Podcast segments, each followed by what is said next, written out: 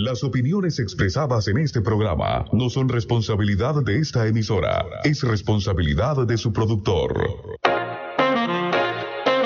Bienvenidos a Punto Omega, un programa diferente para la gente buena y pensante, aportando un poquito de cultura y conocimiento para que tomemos decisiones que nos mejoren como persona y comunidad. Punto Omega, la ventanita del jazz y la cultura. Ahora, Panamá tiene algo diferente. Punto Omega, todos los sábados de 10 a 12 mediodía en esta emisora. Producido y dirigido por Ramón Mendoza. Ok, ok, ok. Muy buenos días, mi querido Pendejistán. Sí, hoy es un nuevo día. La luz del sol y la gracia de Dios ilumina este hermoso país habitado por millones de pendejistanos, buena gente, alegre y trabajadora, pero donde un grupito que juega vivo lo maneja. Por eso está Punto Mega, que es una ventanita de cultura, de buena música como marco de comentarios y análisis sobre temas culturales, sociales, políticos, económicos, pero sobre todo tratando de aportar temas de reflexión para que pensemos. Nuestra misión y compromiso es traer un poquito de conocimiento y cultura para que cada uno de nosotros como personas, padres, madres de familia, estudiantes ciudadanos podamos tomar aquellas decisiones que nos mejoren como personas y como comunidad. Punto mega, la ventanita del jazz. La cultura aquí, en Panamá, en Stereo Ancón. Ya saben, dirigido y producido por su servidor Ramón Mendoza. Para su comentario 264 24 70 punto mega. Si nos quieren seguir en las redes, pues uh, lo importante es que escuchen. Pero bueno, si quieren, tenemos Twitter punto mega grm, Instagram punto omega rm, Facebook punto puntito omega pty y el correo es punto omega pty.gmail.com. Para sus comentarios y WhatsApp pueden hacerlo al 6119-6971. 6119-6971 o nuestro teléfono de cabina 264-2470. Bueno, hoy tenemos un invitado. Eh, he escuchado algunos comentaristas que dicen, no decimos los invitados porque de repente no, no van. Pero bueno, vamos a esperar que así sea, que es el director general de presupuesto de la Nación, el presupuesto que se acaba de aprobar para el año 2021, tiene muchas interrogantes, ¿no? Porque eh, estamos en una época difícil, la época de pandemia, sin embargo hay algunas cosas en el presupuesto que sería interesantísimo conversar con eh, la gente que hace el presupuesto. ¿Y qué es el presupuesto, mi estimado amigo? Aquellas personas, yo sé que muchísimos de los oyentes de Punto Me saben perfectamente lo que es un presupuesto, pero hay algunas personas que yo sé, porque tenemos oyentes en diferentes lugares del país, a veces muy, muy, muy metidos allá en nuestros campos, y cosas como esta, parece mentira, pero mucha gente no lo entiende. Y esa es la razón de Punto Mega. El presupuesto, mi estimado oyente, aquellos que no tienen muy claro la idea, es, como dice la palabra, un presupuesto, o sea, una una especie de proyección, en este caso de los ingresos y los egresos, por el año, para el año 2021. Es decir, en ese, en ese presupuesto que es ley de la República, el presupuesto lo prepara el Ejecutivo a través del MEF, del Ministerio de Economía y Finanzas, pero, pero es una ley de la República, por eso tiene que llevarse a la Asamblea. En la Asamblea, este proyecto de presupuesto es discutido en la famosísima Comisión de Presupuesto, que es una de las comisiones que más se pelean en la Asamblea. Cuando se organiza la Asamblea, ustedes dirán, eh, se forma una rebatiña por esa, por esa comisión.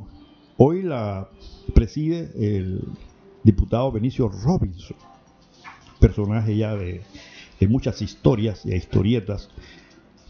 Entonces, normalmente ustedes van a ver que la idea es apropiarse de esa comisión, porque es la comisión que va a aprobar ese presupuesto.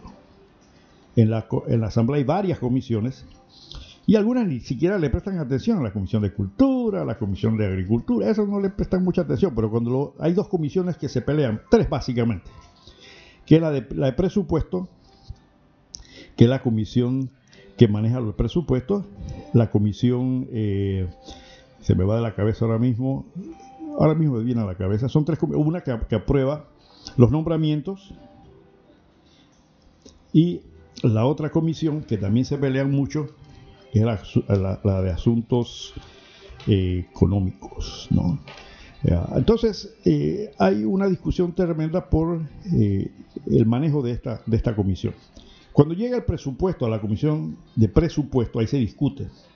Y cada eh, entidad que tiene, su, que, tiene una partida tiene que sustentarla, tiene que demostrar por qué quieren esa plata. El presupuesto no solamente contempla los gastos, sino que tiene que mostrar los ingresos también. Entonces el presupuesto debe estar balanceado. Es decir, vamos a recibir tanto y vamos a gastar tanto. Uno de los grandes problemas que tienen los presupuestos es lo que se llama la ejecución. ¿Qué significa eso?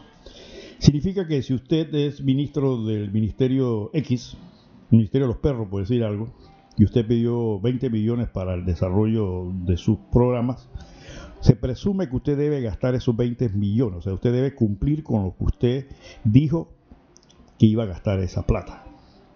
Normalmente el presupuesto se divide en dos grandes sectores, que es el presupuesto operativo y el presupuesto de inversión.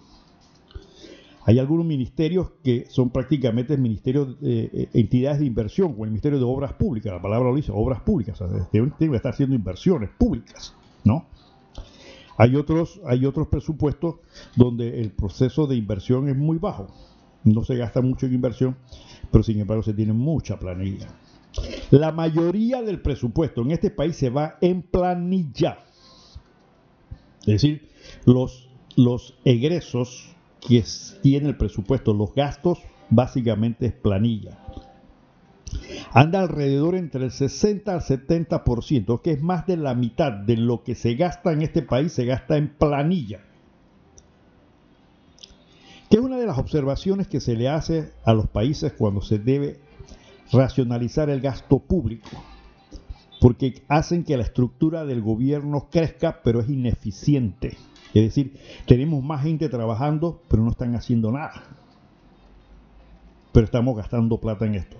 Es, una, es un mal, no solamente de Panamá, sino de muchos países, cuando la política se mete en el camino. Entonces, nuestro presupuesto, la gran tajada se la lleva la mano de obra, el personal, y la inversión queda en un nivel inferior.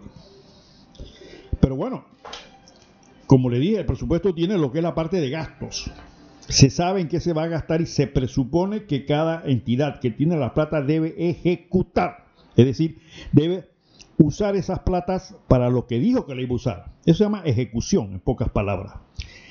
El otro problema que tenemos, mis estimados oyentes, es que normalmente no ejecutan el presupuesto. Es decir, se les da la plata y no la usan. Eso refleja una ineficiencia, una incapacidad administrativa. Ejemplo, si usted está en su casa y usted tiene un presupuesto al año de, puede decir cualquier cosa, vamos a suponer 20 mil dólares al año.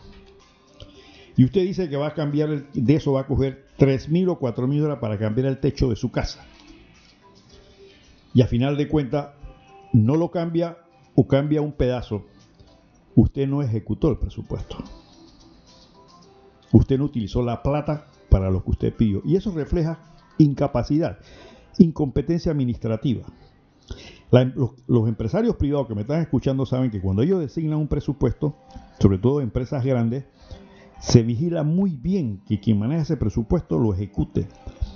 Porque, porque eso representa que las cosas están caminando. Si usted pide plata para algo es porque usted lo necesita y porque lo va a hacer. Usted no pide plata solamente y bueno, yo quiero cambiar el techo, pero el techo no hay que cambiarlo. Pues. Entonces se llama ineficiencia.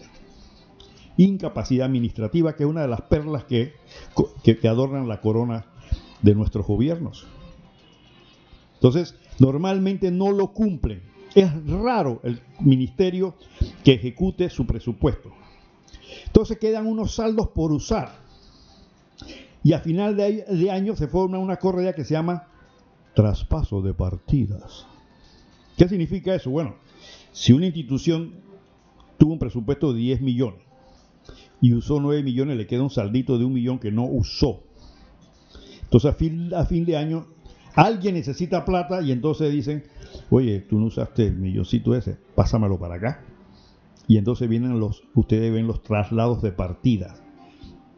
Y ahí se acomodan para hacer ciertas cositas. Eh, la gente que no entiende de eso ni se percata lo que está pasando. Pero entonces comienzan las movidas. Ustedes ven, ustedes ven entonces que la Comisión de, de Presupuesto hace trasladitos para aquí, trasladitos para allá. ¿No? Entonces, el manejo del presupuesto realmente debe indicar una eficiencia de todo el engranaje administrativo para hacerlo. Pero otra cosa, mi estimado oyente, usted no hace un presupuesto por hacerlo. El presupuesto es una herramienta de desarrollo del país. Y el desarrollo del país va por un caminito que se llama estrategia o planificación del país. O sea, no nos sentamos en un, un, un presupuesto por hacerlo. Debe ir consono hacia dónde va el país. ¿Y quién da la ruta del país? El gobernante, la gente que gobierna el país. Entonces, es como si ustedes se hacen hacer un vestido. Correcto, el vestido se lo hace el sastre a la medida. Pero el sastre no le va a hacer el, medida, el pantalón con uno, el pantalón corto o con los sacos sin manga y si es una falda eh, con un hueco adelante. No, porque ese vestido tiene una razón de ser, va a ser usado. Si usted va para una fiesta, es un vestido de fiesta. Si usted va para una situación formal, es un vestido formal. Lo mismo es el presupuesto. Es un vestido diseñado para que el país camine hacia ciertos objetivos. Entonces, cuando usted analiza el presupuesto, usted se da cuenta si realmente el gobierno y el país están utilizando esa herramienta para lograr los objetivos.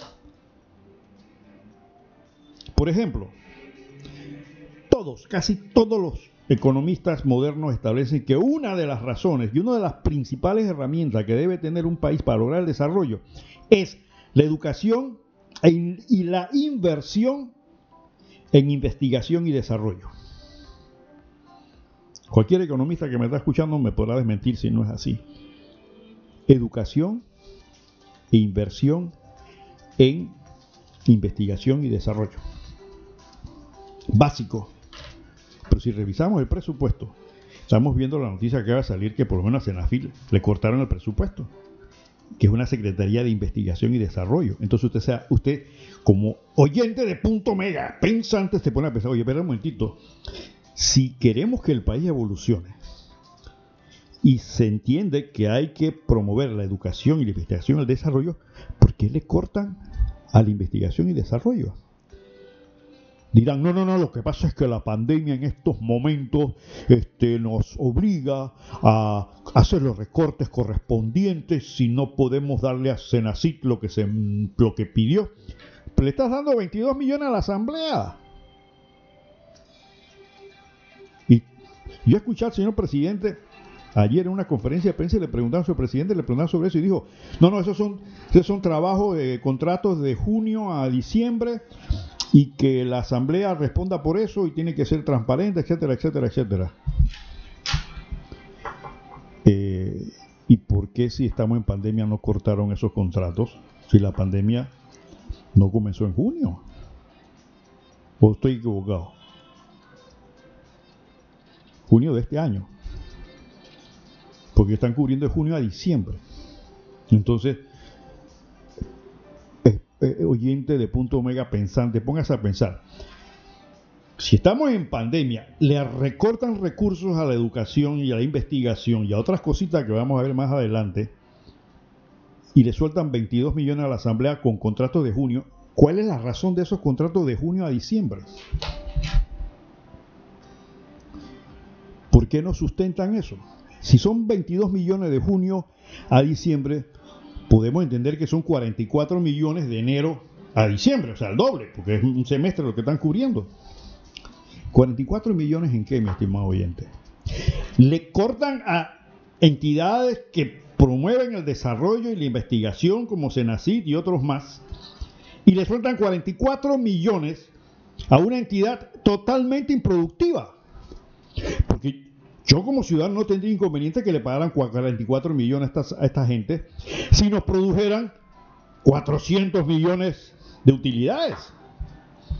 Tú que me estás escuchando que tienes empresa, que eres empresario, ponte a pensar, ¿qué empresa paga 40 millones en salario en seis meses? Y 42 millones en un año. En salario nada más. A ver, a ver. Tienen que ser empresas aquí en Panamá relativamente grandes. Pero ningún empresario va a poner 42 millones en salario para no recibir nada de rendimiento ni de utilidad. ¿Dónde está el rendimiento de, esa, de esos 42 millones? ¿Cuánto le han retornado al país en beneficio esos 40 y pico de millones o 22 millones que le van a dar? Yo creo que esas son las cosas que el presidente debe analizar. Porque no es que la Asamblea, yo sé que hay separación de los poderes y esa es la excusa técnica. No, no, la Asamblea es separación de poder y el Ejecutivo no tiene que meter en eso. Pero nosotros como ciudadanos que le dimos los votos a esas personas hay que preguntarle, señores, ¿dónde está la rentabilidad de esto? Me le están quitando plata a entidades que sí van a promover el desarrollo de este país y sin embargo le estamos dando plata a gente improductiva. Pero no hay que ser sabios ni científicos ni tener que ir a, a, la NASA o tener un, doctorado para darse cuenta que evidentemente esa plata la están mal utilizando para qué? Para fines políticos, hombre. Ahí no hay nada que, ahí no hay nada que hacer. ¿Por qué no sientan a cada uno de los eh, diputados que están utilizando y, y decir, bueno, ¿cuánto es el retorno de esto? Yo, yo, ciudadano, que soy el que pongo la plata, yo quiero saber ¿Qué me estás dando a cambio? A ver, ¿dónde está el rendimiento? No, que están en las comunidades repartiendo bolsas de comida, que no sé qué, que por aquí, que por allá. Y esa es función de la Asamblea, repartir bolsas de comida. O esa es función acá de los ministerios y, y, de otras entidades que para eso se les paga y tienen su presupuesto. O yo tengo que pagarle 42 millones a gente para ir a repartir bolsas de comida. eso no es función de la Asamblea los que tenemos que solucionar, eh, tenemos que solucionar las necesidades de la comunidad. Entonces es cuestión de los representantes de corregimiento. ¿Para qué, para qué tiene representante de corregimiento entonces? Votenlo y que solamente sean los, los, diputados que se encarguen de eso, o votemos a los diputados y que los representantes hagan ese trabajo. Porque todos andan repartiendo bolsa de comida. Esa es la gran excusa. Ahora, si fueran 42 millones de dólares pagados a médicos y enfermeras y especialistas en, el tema del coronavirus yo lo entiendo perfectamente, entonces sí, no hay ni modo. Que tampoco es función de, la Asamblea, pero vamos a suponer que, es, que fuera la justificante, entonces, bueno, por lo menos tiene un sentido racional, ¿no?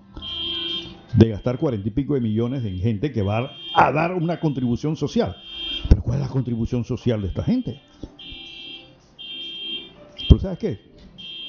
A ti y muchos de los que están escuchando no les importa. Y dirán algunos, bueno, ¿y entonces qué, quiere que hagamos? Como dijo una oyente la semana pasada, ¿sabe qué? En lugar de estar chateando soquetadas por ahí, chatenle a sus diputados. Llénenle sus, sus, casillas de mensajes diciendo, oye, ¿qué estás haciendo? Yo voté por ti. Yo tengo este problema aquí. El país tiene estos problemas porque, señor, acuérdense una cosa, los diputados no son para resolver problemas de las comunidades de manera puntual. Ellos fueron escogidos para resolver problemas nacionales a través de leyes. Y unas circunstancias como esta, por lo menos diputados deberían tener una gran creatividad. Crear leyes inteligentes que ayuden al país a progresar, no, no, no cargarle gastos innecesarios. Ahí tiene el problema de seguro social. Ahí tiene el problema de educación.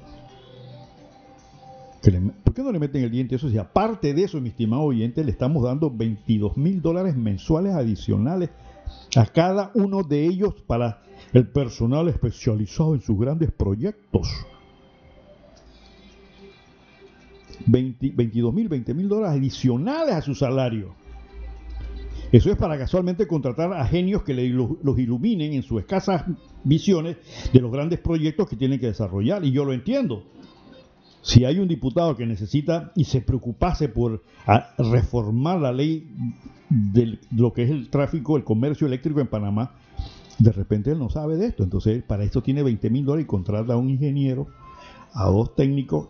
Para eso es esa plata. Y entonces con eso le, lo iluminan y le dicen, mira, esto es así, así, así. Entonces ya puede preparar un proyecto de ley inteligente, ¿no?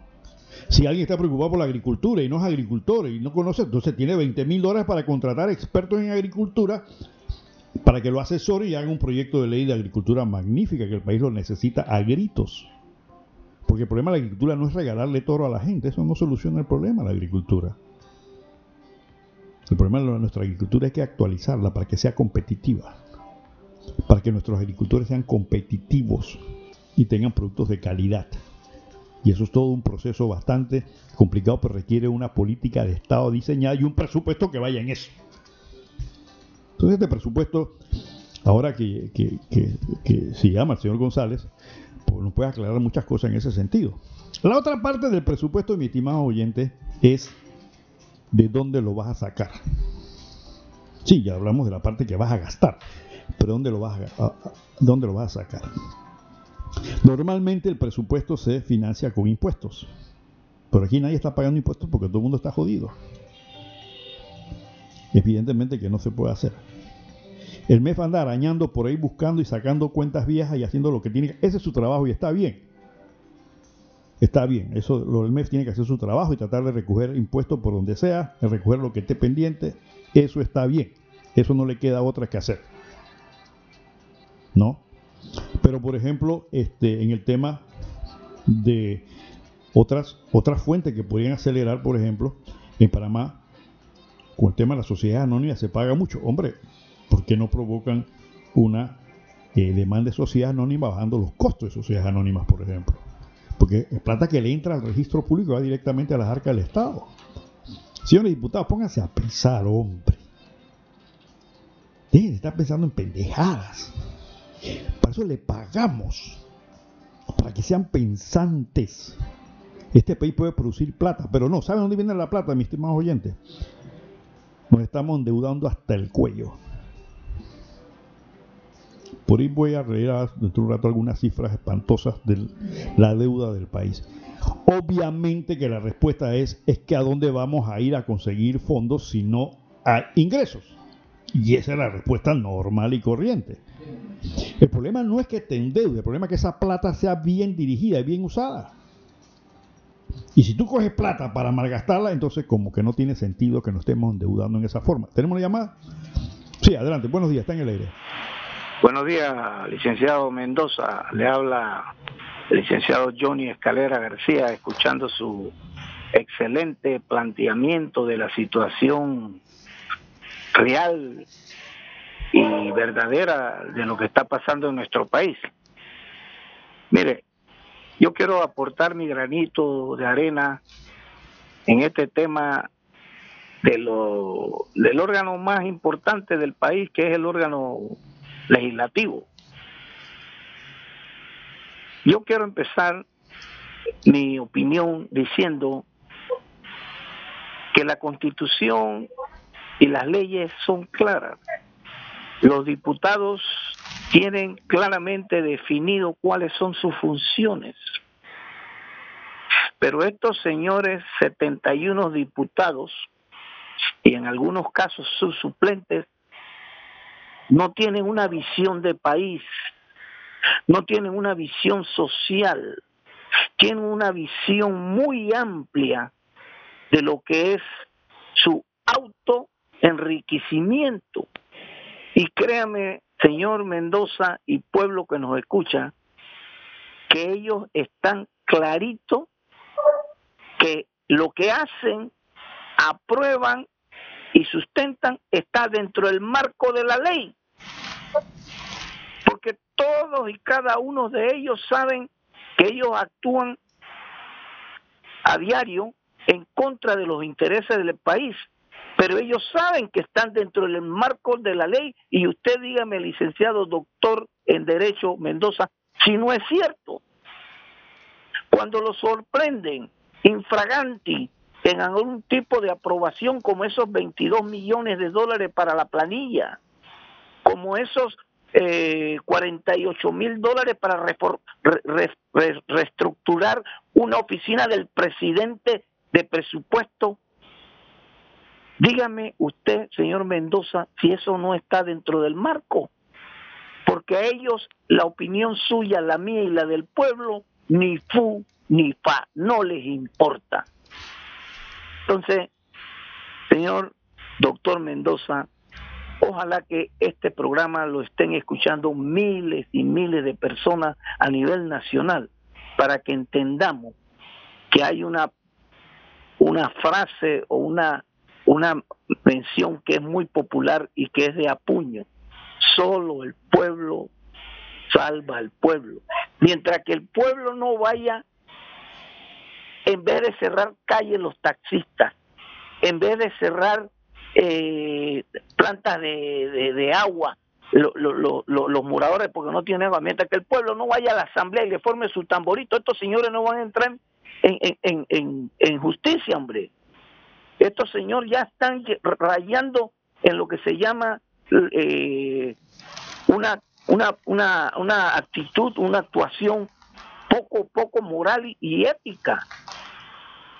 Entonces, ¿cómo se le ocurren a estos diputados, honorables diputados como se les llama, y bien dice usted, hacer un presupuesto cuando ellos están claritos de que ese presupuesto es inalcanzable, es ficticio, es un castillo de arena, un, un castillo en el aire. Esa recaudación nunca, nunca se va a poder lograr ni en este año ni el próximo año, porque esto viene sabroso ahora.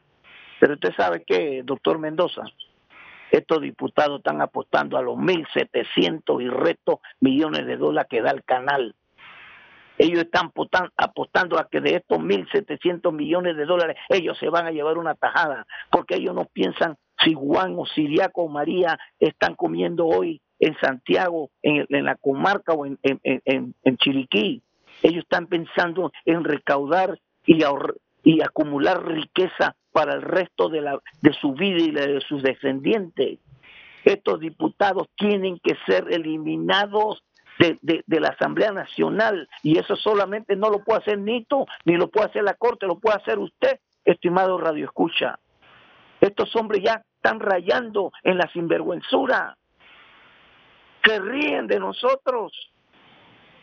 Entonces, para terminar, quiero decirle a los radioescuchas, no esperen que los diputados aprueben una ley que favorezca al pueblo ni, ni a la sociedad. No lo esperemos. Tampoco estoy haciendo un llamado a la, a la insubordinación, a, a, a, unas manifestaciones violentas. Estoy haciendo porque ya ellos tienen una coraza contra los pailazos, contra los la pitadera, contra, contra las protestas estas normales. Ellos necesitan unas acciones fuertes, fuertes frente a la asamblea. Y sería bueno que se haga ya, porque si no, señores, esto está terrible. Otra cosa, saliéndome del tema, yo quiero eh, dejar una protesta a la autoridad de aseo domiciliario. Esta autoridad de aseo de desechos domiciliarios no está dando el servicio que se merece, por lo menos en la ciudad capital. No están recogiendo la basura. Están utilizando las mismas artimañas que utilizaban eh, eh, eh, gobiernos anteriores, de que suspenden la recolección, crean un caos en la ciudad capital con el cuento de que no tienen mantenimiento los, los, los camiones, que no tienen camiones, que no tienen personal para cambiar la ley de, la autoridad de aseo y asiento eh, domiciliario. Ojo, pueblo, te la van a meter de nuevo. Están creando una ley para reemplazar la actual autoridad de aseo, porque como no pueden coimir con la actual autoridad, porque ya tiene los contratos firmados y ratificados, entonces la mejor forma de hacerlo es cambiar la autoridad con nuevas reglas y ellos puedan entonces hacer nuevos contratos y empezar con miar. Esto se tiene que acabar en este país porque si no, ricos, pobres y menesterosos, nos vamos a ir a pico. No sé si tiene alguna pregunta, don Ramón. No, no, gracias mi estimado colega eh, Escalera por esos comentarios. Sí, el licenciado Escalera eh, es, eh, aunque no es político activo, sí le gusta mucho el tema de la política. Y eso que habló de la basura, mi estimado oyente, de que se está preparando una ley, yo me enteré que algunos diputados fueron a España a sondear el tema de ubicar algo con algunas empresas para efecto de la basura. Porque hay algunos eh, intereses ahora mismo, como lo acaba de decir el, licenciado Escalera, sobre el problema de la basura. Entonces quieren hacer, es, lo que he escuchado, no sé si es cierto o es falso, es lo que he escuchado, transmito ustedes esto, de que lo que, lo que quieren hacer es una ley general sobre la disposición y procesamiento de basura, de manera tal que se pueda consolidar de una manera eh, general la manipulación de esto, porque la basura, mi estimado oyente, es plata. La basura, aunque usted no lo crea, es dinero. Entonces, como nosotros en Pendejistán no nos damos cuenta de eso, viven unos vivos y entonces van con el velo de eh, la integración del servicio a nivel general, vender la imagen de que se está haciendo algo en beneficio del pueblo. Dirán, bueno, esto es ayudar porque vamos a organizar y aquí no va a haber problema, que todo el mundo se está quedando con la basura, con esta nueva ley, de repente organizamos todo y tal y cual. Pero debajo de eso vienen los contratos a quien le van a dar la disposición y manejo de la basura. ¿Por qué? Porque eh, manejar basura de comunidades pequeñas no es rentable. Hay que consolidar el manejo de grandes cantidades de basura. Entonces, entre más cantidad de basura se procesa, entonces los costos se reducen y hay más utilidades. Por esa razón, detrás de una posible ley en este sentido podría venir un intento de estructurar el manejo de la basura para beneficio de algunas empresas. Y después la historia, ustedes ya saben cómo terminan estos cuentos. Eh, de servicios públicos. Miren, el tema ese del, presupuesto para la Asamblea eh, son 22.8 millones. Esos fondos los va a manejar el presidente de la Asamblea, ojo, porque entran, el, presidente de la Asamblea es el que maneja el presupuesto. Entonces de ahí 18 millones 995 mil para la planilla, famosa planilla 002 que es personal transitorio. Hombre, una pregunta, si es personal transitorio, ¿por qué no los contratan por servicios profesionales ¿Qué, impedimento hay? Te voy a contratar por servicio profesional, te voy a pagar 600 dólares al mes. Punto. Pero no. Entonces, este, aparte de eso, hay 834.780 para décimo tercer mes. Y 3.044.439 para seguridad social. Eso me imagino que debe ser seguro social y todo este tipo de cosas.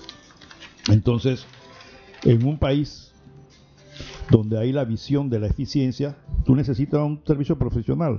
Bueno, tú vas a contratar por servicios profesionales. Que bueno, no, aquí no hay vacaciones y decimos, tómalo, déjalo, tan sencillo como eso, ¿no? Porque yo lo que quiero es un servicio. A mí no me preocupa teóricamente lo que es el tema de que yo necesito una planilla formal. Yo necesito para un servicio específico, porque supuestamente es eventual, transitorio. no, porque la igualdad y no se puede tener. No seamos sinvergüenza. Lo que pasa es que quieren algunos cotizar para el tema de su jubilación y demás. Y como bien algunos medios han dicho, pues evidentemente o aparentemente parte de esa planilla o gran parte son ex candidatos, familiares, amiguitos, ex, diputados, etcétera, etcétera, etcétera. Y como dijo el licenciado Escalera, mi estimado oyente, ellos van a decir que están obrando dentro de la ley, porque la ley la hacen ellos. Pero en estos días le explicaba a alguien qué es lo que era moral. ¿Sí? Nosotros somos un país que aparentemente adolecemos de una anemia de moral. Y le decía a mis estudiantes de la universidad y le decía a mis oyentes antes, punto mega, para hacer un poquito más claro, que moral va a ser lo muy sencillo, es simplemente tener conciencia de lo que es malo y lo que es bueno. ¿Sí? Y la moral se basa, normalmente descansa en principios. ¿Y qué son principios? Principios son aquellas conductas que no necesariamente están escritas, pero que provocan la conducta humana. Entonces tú en tu casa aprendiste, sin que tu papá escribiera un código, que no debes robar, que no debes matar, que no debes decir malas palabras. Esos son principios. Entonces sobre esos principios se elabora la moral. Ya tú sabes que entonces moralmente, la moral de tu casa, de tu familia es que es un comportamiento indebido si dices malas palabras, si robas, si haces cosas, porque los principios de tu familia te enseñaron. Y así mismo es un país. No tenemos principios. La sociedad humana, todo el comportamiento de la sociedad humana se basa en principios, porque si no, esto sería un caos. Imagínate que cada, mundo, cada, cada uno hiciera lo que quiera la gana. Entonces, por esa razón, existen los principios. Entonces viene la moral. Entonces, cuando tú escoges un candidato, se presume que debe tener primero principios y evidentemente tiene que tener una visión moral. Vamos en ese orden. Cuando se hacen las leyes, las leyes también deben tener un fundamento moral. El derecho tiene un fundamento moral. ¿Por qué? Porque lo que quiere es ya hacerlo por escrito y dejarlo clarito qué es lo bueno y qué es lo malo. ¿Me va siguiendo? Ese, vamos en este razonamiento. Entonces tú tienes a sujetos que van a hacer la ley. Tienes a personas que van a crear el derecho, lo que nosotros damos en, en derecho, el derecho positivo, el que está escrito.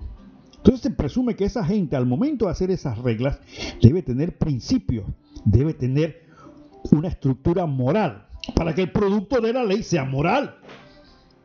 Y no solamente vas a esperar que ellos hagan leyes que tengan un fundamento moral, sino también de que ellos actúen en base a esos principios. Tú no vas a escoger a una persona que es delincuente, que es una persona que ha incurrido en apropiaciones, en robo, en violencia, etcétera, etcétera, y lo vas a nombrar para que te haga las leyes.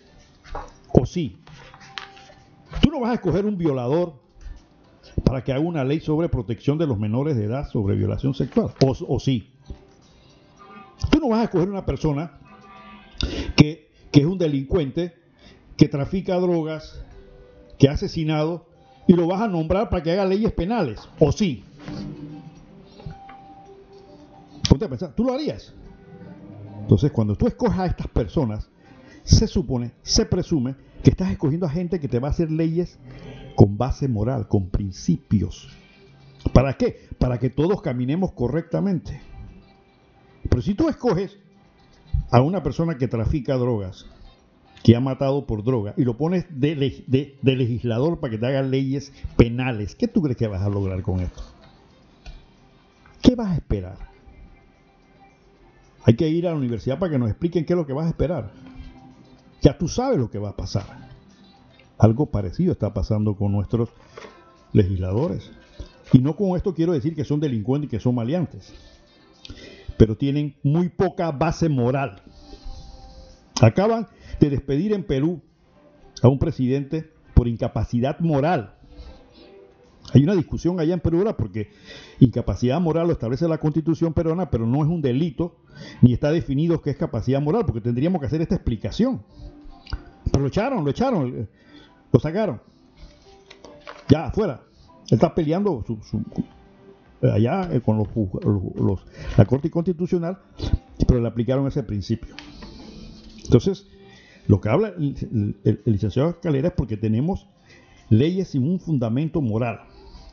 Por eso, la vez pasada que un diputado se le encontró a una empleada de su casa en planilla, trabajando supuestamente en Chiriquí, y dijo, no es que la ley lo permite. Yo no estoy haciendo nada ilegal.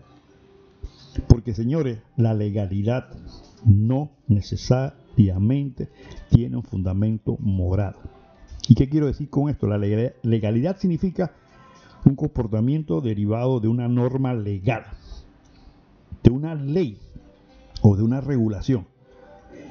Pero si usted tiene creadores de leyes sin sustento moral, sin principio, pueden emitir leyes que vayan en contra de la moral. Es decir, no, si yo puedo tener empleados en mi casa este, trabajando como asesor en la, asamblea. ¿Por qué? Porque no hay ninguna ley que me prohíbe que diga, está prohibido que la empleada de mi casa sea asesora de la, de, la asamblea. Entonces, esa es la legalidad que hablaba el licenciado Escalera. Entonces la gente dice, no, no, yo estoy actuando legalmente. ¿Y por qué? Porque la ley no me dice a mí que yo puedo nombrar a la empleada de mi casa como asesora de la asamblea y pagarle en la, la ley. Claro que la ley no lo dice porque hicieron la ley. Pero es el aspecto moral y de principio. Y decir, eso está bien. Ahí viene la conciencia de lo que está malo y lo que está bueno. Eso está bien. Es correcto lo que yo estoy haciendo. No porque una ley me diga a mí que no puedo contratar a la empleada de mi casa como asesora de la asamblea y pagarle. Y peor así, y peor aún que ni siquiera haga el trabajo. Porque la ley tampoco me dice que para pagar a ese, a ese funcionario tiene que cumplir con un trabajo. Y, y te lo van a decir en la cara. Búscame la ley que diga eso. Muéstreme la norma que diga que yo no puedo nombrar a la empleada de mi casa como asesora o como asesor si es un empleado, o mi chofer de la casa, o el jardinero lo puedo nombrar asesor de la asamblea. Y tú te lo van a enrostrar, te lo van a tirar en la cara. Y como dice el licenciado, que vas a tener que decir, me tienes razón, no hay ninguna ley que lo prohíba. Entonces me estás acusando de algo que no es ilegal. Es un acto político. Es una acción contra mi persona. No, hombre, no. Porque carecemos de las bases morales, mi estimado oyente. Y decía por ahí un politólogo que escuché en estos días, que lo dice mucha gente, ellos son el reflejo de nosotros. O sea, esos diputados no vienen de Marte, no vienen de Venus, no vienen de, de, Orión, son de aquí, del patio. Son productos de nuestra sociedad, porque así pensamos, así somos.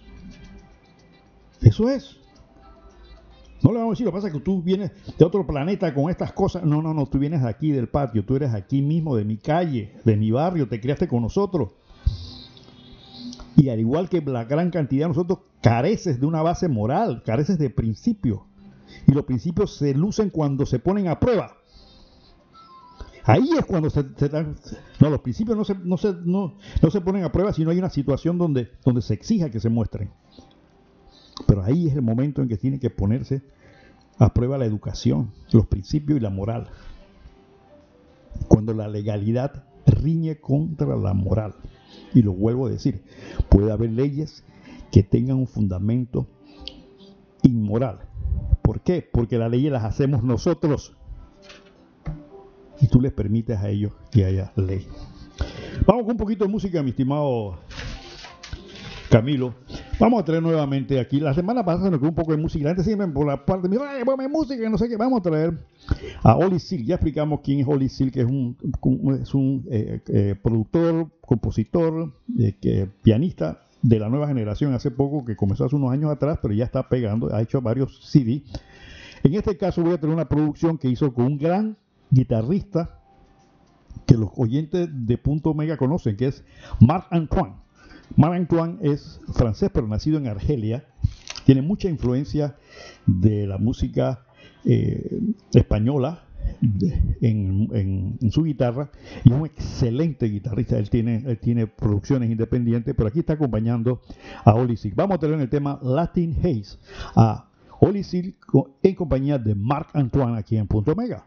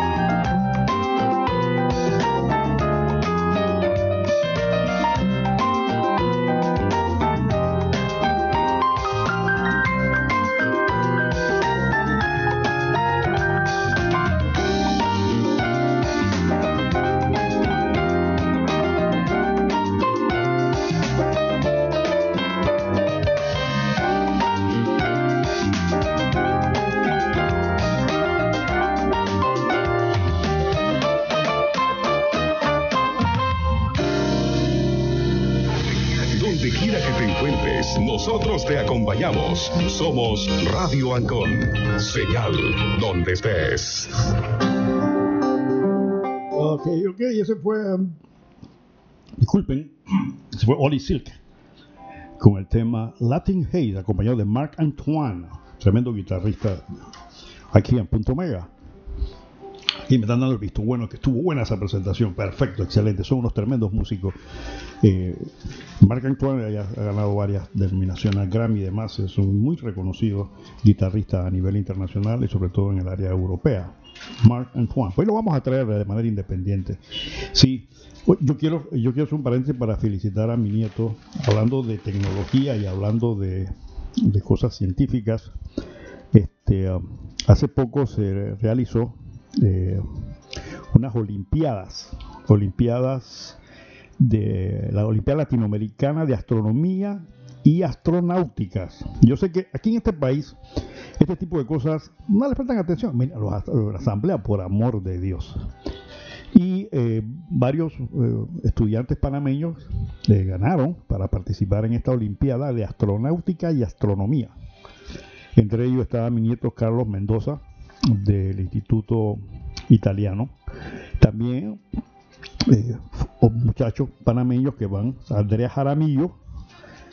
Miren ustedes, Churuquita Grande va para esta Olimpiada. Anaji Estrella del sexto año del Liceo Francés. Walquiria Domínguez de la Escuela Virgilio González de, de y Anne Estrella del octavo grado del Liceo Francés Internacional. Así que estos muchachos, en el cual va, pues estoy muy orgulloso que vaya mi nieto en astronáutica y astronomía, eh, cosas que mucha gente no entiende. ¿Pero qué, qué- qué es eso? Bueno, a eso es lo que deberían apostar los gobiernos. A estos muchachos que son mentes eh, que llevan la vanguardia a su edad, porque son muchachos de, de- no, no- te están entrando a la adolescencia apenas y están ya eh, con esas inquietudes científicas. Esa gente hay que, estos muchachos hay que, y como ellos hay cientos en este país olvidados, porque más importante es eh, hacer imagen populista y clientelista que apoyar a estas cosas.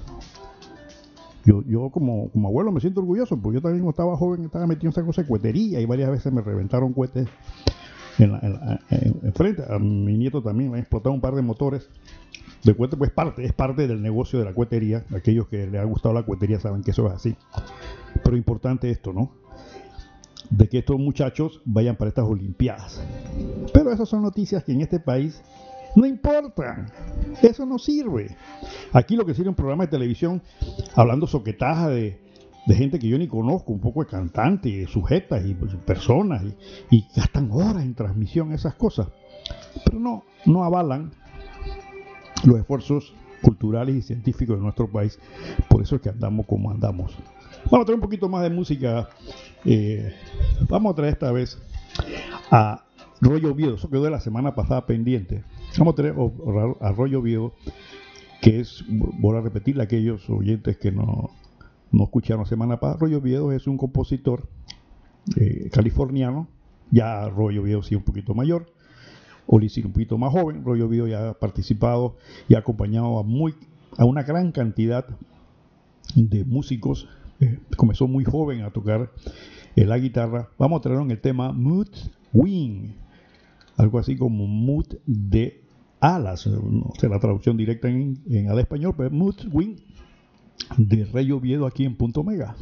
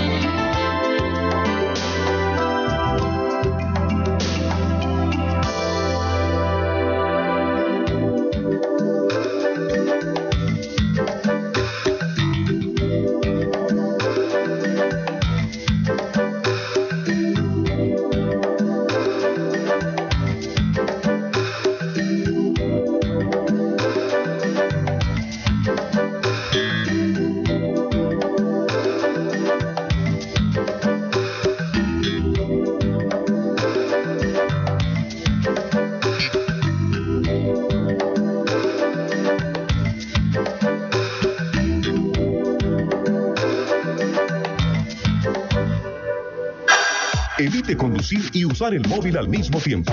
Evita un accidente. Radio Ancon.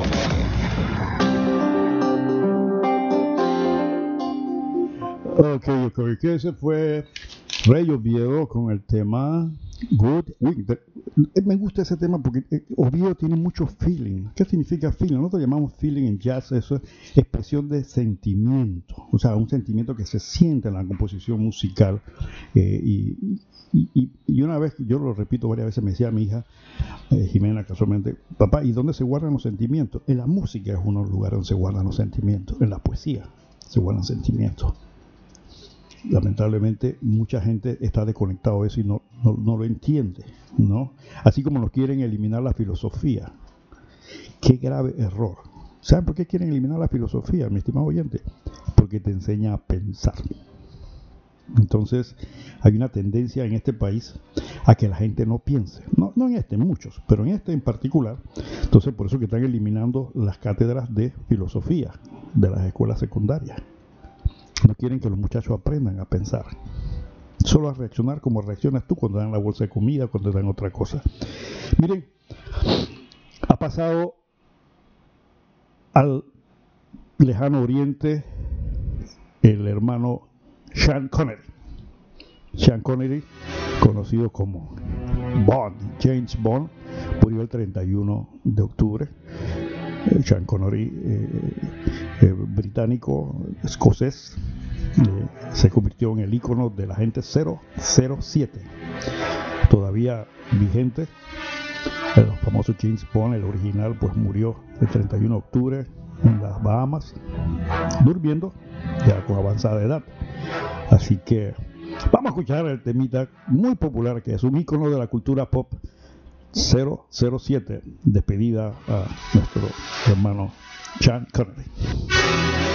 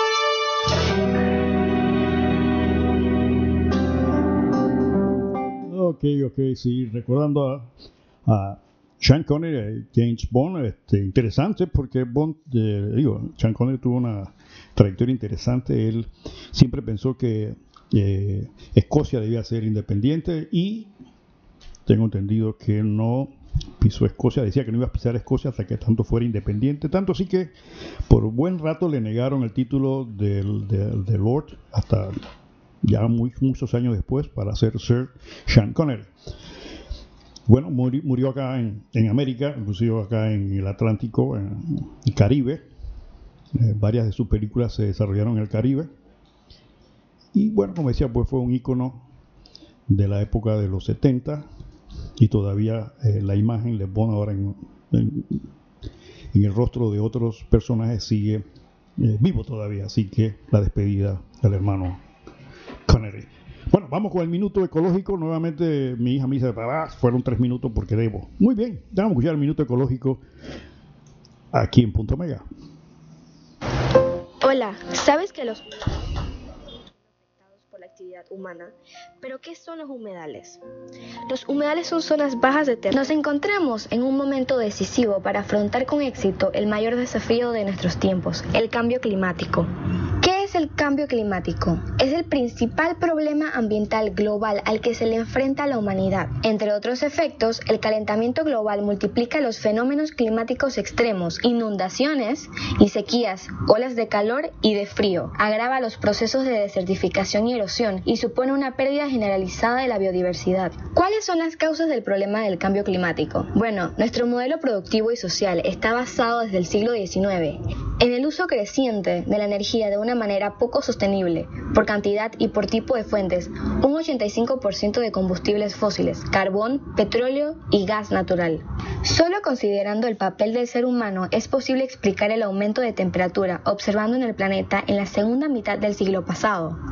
Los incrementos de temperatura del siglo XX han sido probablemente los mayores ocurridos en un siglo en los últimos mil años. La industria, el transporte de personas y mercancías, la generación de electricidad, la calefacción, determinadas prácticas agrícolas y sistemas de refrigeración y climatización industrial y doméstico son ejemplos de actividades que contribuyen al problema a través de la emisión de gases de efecto invernadero. Las consecuencias del cambio climático sobre el ser humano tienen que ver con el cambio de su entorno y se darán en dos puntos principales, desplazamientos de la población y salud de las personas. La subida en el nivel de mar, las sequías y las inundaciones provocarán desplazamientos en la población, pero también el cambio del clima afectará a la salud de las personas. Con el aumento de la temperatura, extenderán su radio de influencia enfermedades que hoy se dan solo en zonas tropicales. La Organización Mundial de la Salud advirtió ya en 1992 que el calentamiento global podría ser que la malaria y otras enfermedades tropicales afectaran a millones de personas en las zonas que hoy están libres de ellas.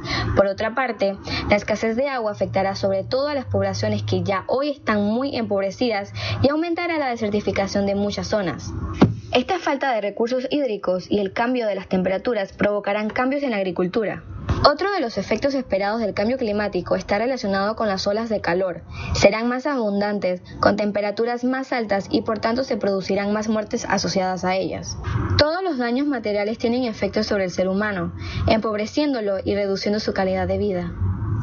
¿Cómo podemos evitar el cambio climático? Ahorra energía, pone en práctica las 3 R, reduce, reutiliza y recicla, Planta un árbol que en toda su vida puede absorber hasta una tonelada de CO2 y exige a los gobiernos, exige que se tomen medidas hacia una vida más sostenible mediante muchas acciones que están en su mano, promover las energías renovables, regular medidas como un correcto etiquetado de productos, promover un transporte público más sostenible, entre muchos otros. La población tiene más fuerza de lo que cree y exigir medidas a los gobiernos consigue una conciencia más global sobre el problema del calentamiento global. Piensa global y actúa en local. Nuestras acciones son necesarias en la lucha contra el cambio climático. Soy Jimena Mendoza, hasta pronto. Sigue arroba Radio Anconpa. Información veraz. Información veraz. Casa Hogar Bellavista, un lugar especial para nuestros adultos mayores. Estamos ubicados en el residencial Ciprés 2, calle A, Casa 16, Villa Zaita, Las Cumbres. Nuestras instalaciones ofrecen el mejor servicio en cuidado para nuestros abuelitos. El personal altamente entrenado y calificado está para asistir y atender a su ser querido con mucho amor. Llámenos para información al 394-4100. Casa Hogar Bellavista, somos diferentes. Si quieres probar las mejores mermeladas caseras sin salir de casa, pide hoy tu mermellaya. Más de cinco sabores te esperan. Fresa, mango, piña, piña, jengibre, pimentón spicy y mucho más. Con ingredientes 100% naturales. Visítanos en nuestra cuenta de Instagram Mermellaya y pide la tuya hoy. ¿Necesitas una solución integrada de ventas, contabilidad e inventario en tu empresa? Con más de 4.5 millones de usuarios a nivel mundial, Odoo es la solución integrada que buscas. Es una herramienta todo en uno, intuitiva, de bajo costo. Cuenta con módulos de venta, compras, contabilidad. En Herme Consulting te ayudamos a dar el paso que necesitas para la transformación digital. Llámanos para una prueba gratuita al 394-8250. Visita nuestra página web www.hconsult.com. Somos su partner de Odoo Gold Local. Contacto directo al 264-2470. Ok, ok, ok. Muy bien, muy bien. 2 y 4, 2470. Aquellos quieran hacer sus comentarios vía cabina y el 6119 6971 para sus comentarios de WhatsApp. Repito, 6119 6971 para sus comentarios de WhatsApp. Hombre, quiero, quiero reiterarles aquí a Omar Quiroz y a Lisa Con que ganaron la semana antepasada eh, un tomo de un ejemplar de la novela del doctor Juan David Morgan con ardientes fulgores de gloria eh, que está pendiente que lo recojan. Eh, por favor, llamar al 264-3622 de 8 a 12 para que lo recojan. 264-3622. Ahí tenemos sus libros para que lo vayan a recoger. Y quiero agradecer las múltiples llamadas y comentarios sobre la participación del doctor eh, Juan David Morgan sobre el tema de la independencia de Panamá. Han quedado la gente motivada. Después vamos a seguir, todavía no terminado el mes de la patria, así que yo tengo material aquí para seguir trabajando ese tema, definitivamente. Bueno, estamos esperando a ver si eh, las personas de eh, presupuesto se comunican para que participen en el programa, tal cual me confirmó el Departamento de Relaciones Públicas de ellos. ¿Ok? Eh, eh, me confirmaron que iban a participar. Lo que pasa, mis estimados oyentes, y ese ha sido un comentario que han hecho de Punto Mega a través de más de cinco años de estar en el aire, es que Punto Mega, como no tiene ninguna tendencia política, ni yo pertenezco a ningún partido, y la intención nuestra es tratar de ser objetivo, muchas personas no, no les gusta este tipo de entrevistas, porque en muchos medios hay entrevistas preparadas. Se les, se les invita, pero ya vienen preparados de manera tal que la audiencia eh, maneje una información dirigida. ¿no? El, creo que ayer o anteayer fue el día del periodista. El periodista, el periodismo en Panamá ha sido una carrera muy, muy importante en los últimos años, sobre, sobre, sobre, todo en la época cuando teníamos la dictadura, eh, la prensa eh, escrita, radial, fue importante, fueron una, una, piedra en el zapato de los militares, hay que reconocer el papel del diario La Prensa en aquel entonces, que fue el adalid de la lucha por la democracia. Les costó que lo, lo cerraran, la prensa fue eh, eh, atacada, sus equipos fueron dañados, pero aún así se han mantenido. Eso hay que reconocerlo. Ha sido unos periodos valientes en este país. Normalmente los políticos pretenden tener bajo su control los medios. Entonces ustedes ven que, por ejemplo, el presidente Martinelli tiene sus medios. Eh, los otros han mantenido sus medios también. Entonces aquí, si analizamos, pues eh, por ejemplo, el Canal 13, Canal 4 pertenecen a un grupo de cierta vinculación política el grupo del señor Martinelli, evidentemente la suya, y existen otros adicionales por ahí. Aparte de eso están los, los medios independientes, comentaristas, que en algunos casos pues son objetivos, pero en otros casos pues evidentemente existe la motivación para que apoyen políticas gubernamentales y tratar de eh, salvar la cara del gobierno.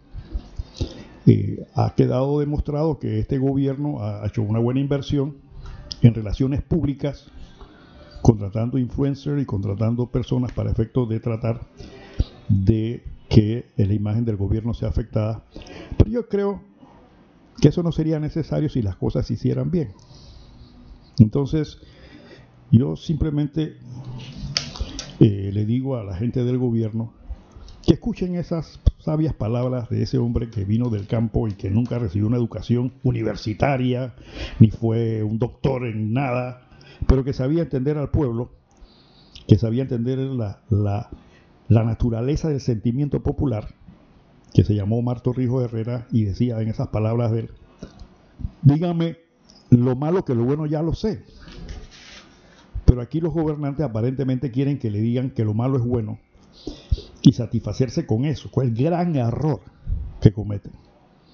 Porque está rodeado de una, una de aduladores que simplemente sacan provecho de las situaciones del gobierno y cuando el señor presidente o algún ministro dice algo que es cuestionado, entonces le, yo me imagino que le dirán, no, esa es la oposición, eso está pagado, usted hizo bien, usted hizo mal. Como he dicho muchas veces, eh, las críticas al señor presidente no es con el fin de criticarlo, es con el fin de que sea un buen presidente. Porque si este país tiene un buen presidente, caminamos bien. Y ser un buen presidente no solamente es hacer esos discursos de que no soy hecho de leche condensada, no me provoca, no. Es, se ve en el efecto de las decisiones porque él mañana abandona, va a abandonar en unos meses la silla presidencial. Y lo bueno o lo malo que se haga será de él, no de los asesores, no de los ministros, será de él. Y para la historia, para sus nietos, para sus hijos, para sus bisnietos, lo bueno o lo malo, lo feo que haya hecho es de él. Entonces hay que tomar decisiones. Hay que tomar decisiones porque no se puede comprometer el futuro del país a compromisos políticos o a debilidades emocionales o personales. Para eso se pelea la silla presidencial en todos los países, para asumir esos retos, para ser líder. Puede que se equivoque porque es humano y es entendible, pero cuando las equivocaciones son de buena fe, de buen talante, la gente lo entiende. Y de eso se necesita. Panamá ha tenido la mala suerte de no tener estadistas. Hemos tenido gobernantes de turno, nada más. Allí vemos ahora que la Corte Suprema negó unos amparos al expresidente Varela y va a ser llamado a responder por los casos de Odebrecht. Y da pena, decía yo haciendo un recuento, de que todos nuestros presidentes de la última época, de, exceptando el presidente Endara, creo, todos los demás han tenido problemas penales o denuncias de corrupción. O sea, ¿qué clase de país somos?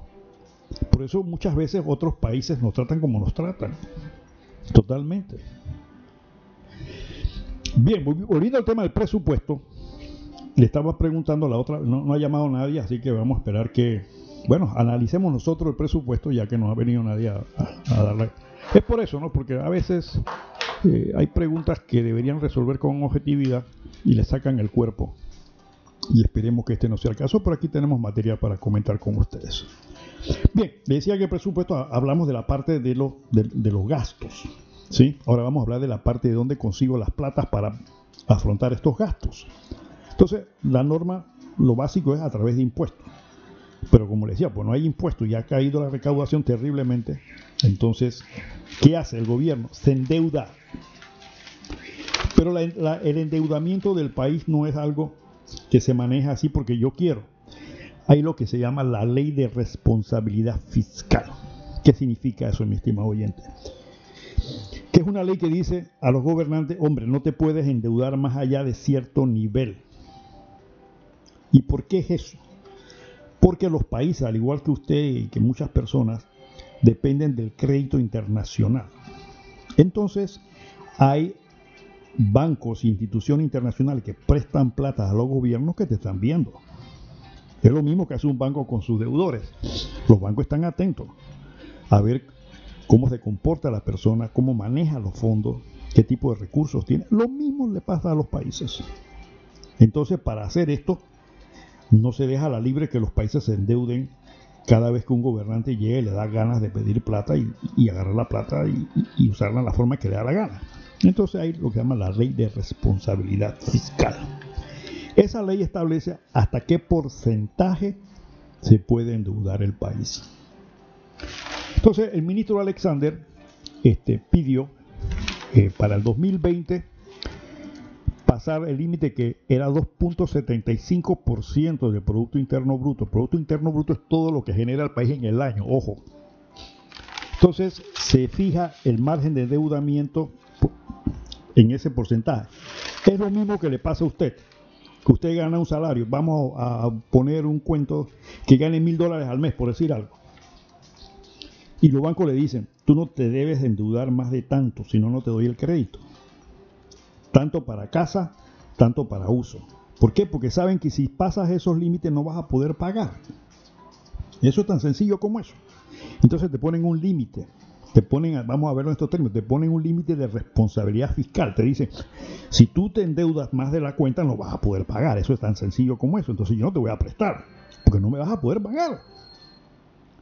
Entonces, ¿sobre qué te dicen? Sobre tus ingresos. Lo mismo, te hacen lo mismo que le hacen al país, te hacen a ti. ¿Cuánto ganas al año, al mes? Yo gano mil dólares, entonces no puedes endeudarte más de tanto por ciento. Listo, ¿por qué? Porque tienes que comer, tienes que vivir, tienes que, etcétera.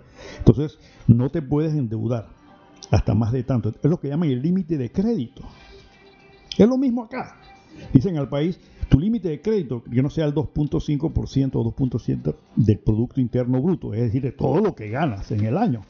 Pero entonces, eh, ante la situación actual, fueron a pedir que se amplíe ese límite de deuda a, más, que puede ser entre 7 a 7.5%, es decir, permitir que el país se endeude más del 2 eh, por ciento que existía antes a el 7 a 7.5%, aumentando el rango de endeudamiento entre un 9 al 10.5%. No, no sé si me estás entendiendo, quiero que me entienda, o sea, eso es simplemente para permitirle que pida más plata prestada. Porque el gobierno no puede pedirlo porque le da la gana. No se puede pasar esos límites. Y ya te dije por qué. Porque te están observando los bancos internacionales y no, te no puedes estar jugando con el crédito. Y Panamá sí ha mantenido buen crédito, ojo. Panamá ha mantenido buen crédito y por eso es que le han prestado. Porque se ha, han portado bien. No producto de las políticas de desarrollo del país, porque eso no existe. Posiblemente los bancos están viendo que tenemos un canal de Panamá que produce 1.700 millones de dólares al año y hay una fuente para pagar. Y saben que esa fuente va a mantenerse más o menos por unos años. Y yo me imagino que los banqueros dirán, bueno, por lo menos tienen ese ingreso, ahí me pagan. Ahí me pagan. Que yo no sepa manejar su finanza interna, pero ahí hay un fondo que me tienen que pagar y le prestan a Panamá. Entonces el ministro Alexander fue eh, y pidió que se ampliara la capacidad de endeudarse más. ¿Para efecto de qué? Para efecto de casualmente cubrir esa, esa carencia de recursos que tiene el país para el presupuesto. Es decir, si tú en tu casa tienes un presupuesto de 10 mil dólares al año para hacer cosas, pero solamente vas a, poder conseguir 8 mil dólares, entonces tú vas al banco y pides los 2 mil para completar el presupuesto. Es lo mismo acá en el caso del presupuesto. Entonces dice que el nivel de la deuda va a llegar al 60% del Producto Interno Bruto. ¿Qué significa esto? Que la deuda en este caso va a ser más de la mitad de lo que produce el país. Eso sí hay que manejarlo con mucho cuidado. Con mucho cuidado. Entonces, ante una situación de esa clase, donde el país no está produciendo, donde el país necesita pedir prestado para pagar el presupuesto, entonces, ¿qué harías tú? Vamos a ponerte el examen a ti. ¿Qué harías tú si estás en una situación como esa? me dirás, bueno, yo voy a coger la plata para lo que es más necesario. Ahora mismo yo estoy apretado en mi casa porque está en la situación difícil. Ahora yo, yo estoy dejando de ir al cine, yo estoy dejando de ir a la playa y me concentro en qué? En, en comida, en la educación de los pelados si estoy pagando, en la, en la electricidad, en las cosas básicas. ¿Por qué? Porque los ingresos están por el piso o no hay. Entonces tú haces eso, ¿verdad? Pero ¿qué hace el gobierno? ¿Qué hace el gobierno en esto? Mantiene los gastos, sobre todo los gastos de planilla, y los incrementa. Poco, porque hubo un incremento de planilla en lo que va del año. La excusa es que es el COVID. Pero estamos viendo que solamente se van casi 40 millones en la asamblea. Y como yo le dije, mi estimado oyente, usted tiene que ver, el presupuesto es como el vestido para dónde vamos. De acuerdo a la información que dio el MEF, el presupuesto de este año es de 24.192 millones 400 mil dólares. Originalmente era de 24.088, pero pidieron al gobierno, la asamblea pidió que le aumentara 103.5 millones adicionales. O sea que estamos jodidos y pedimos más plata. Ponte, ponte a pensar lo que estamos haciendo, ¿no? Entonces, en lugar de 24.088, se pidieron 24.192 millones 400 mil. Eso fue lo aprobado. Pero bien, como te estoy diciendo, el, presupuesto del vestido, ¿para dónde vas? Entonces se presupone que cuando tú estás en una situación de esta clase, el presupuesto va, ¿a qué lo vas a usar? A lo básico y a promover más recursos. Es decir, voy a utilizar el presupuesto como el país está jodido, voy a producir, voy a hacer un presupuesto para provocar que el país produzca más. Pero vamos a ver cómo distribuyó el presupuesto. El, gobierno en este caso.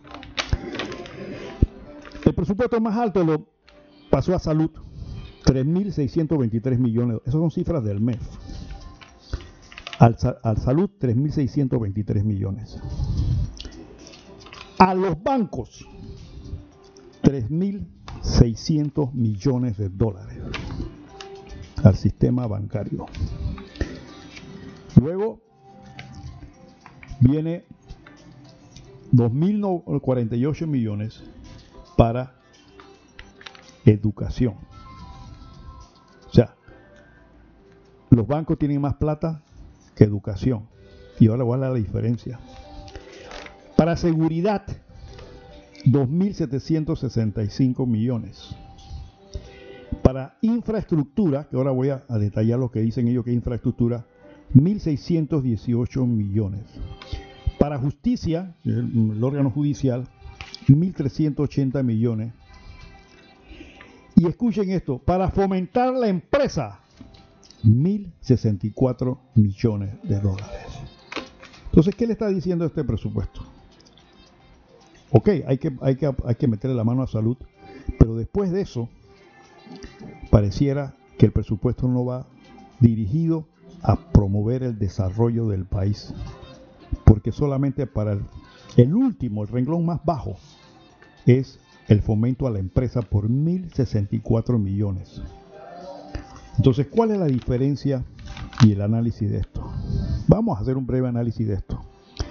Salud se, está llevando el 15% del, del, presupuesto. Eh, educación se está llevando el 12.2%. En lo que es protección y seguridad se está llevando el 11.4%. Justicia se está llevando, si acaso, alrededor del 6% nada más. Infraestructura. son las, ahora vamos a ver cuáles son las infraestructuras. Si acaso, picando el 7%. Fomento de la producción, si acaso llegando al 4.5% y la banca casi el 15%. Es decir, el destino de los fondos va destinado mayormente, vamos a sacar salud porque es necesario, pero la banca lleva el segundo lugar, por encima de educación. Y seguridad social, pero seguridad está por encima de justicia, por encima de infraestructura y de último, el fomento a la producción. Entonces, ¿qué nos está diciendo, qué nos está diciendo esto? Yo quisiera, por eso, qué lástima que no vino nadie del MEF, porque cuando se hace un presupuesto de eso, como acabo de decirlo, es como el vestido que usted mandó a hacer. ¿Para dónde lo va a usar y para qué lo va a usar?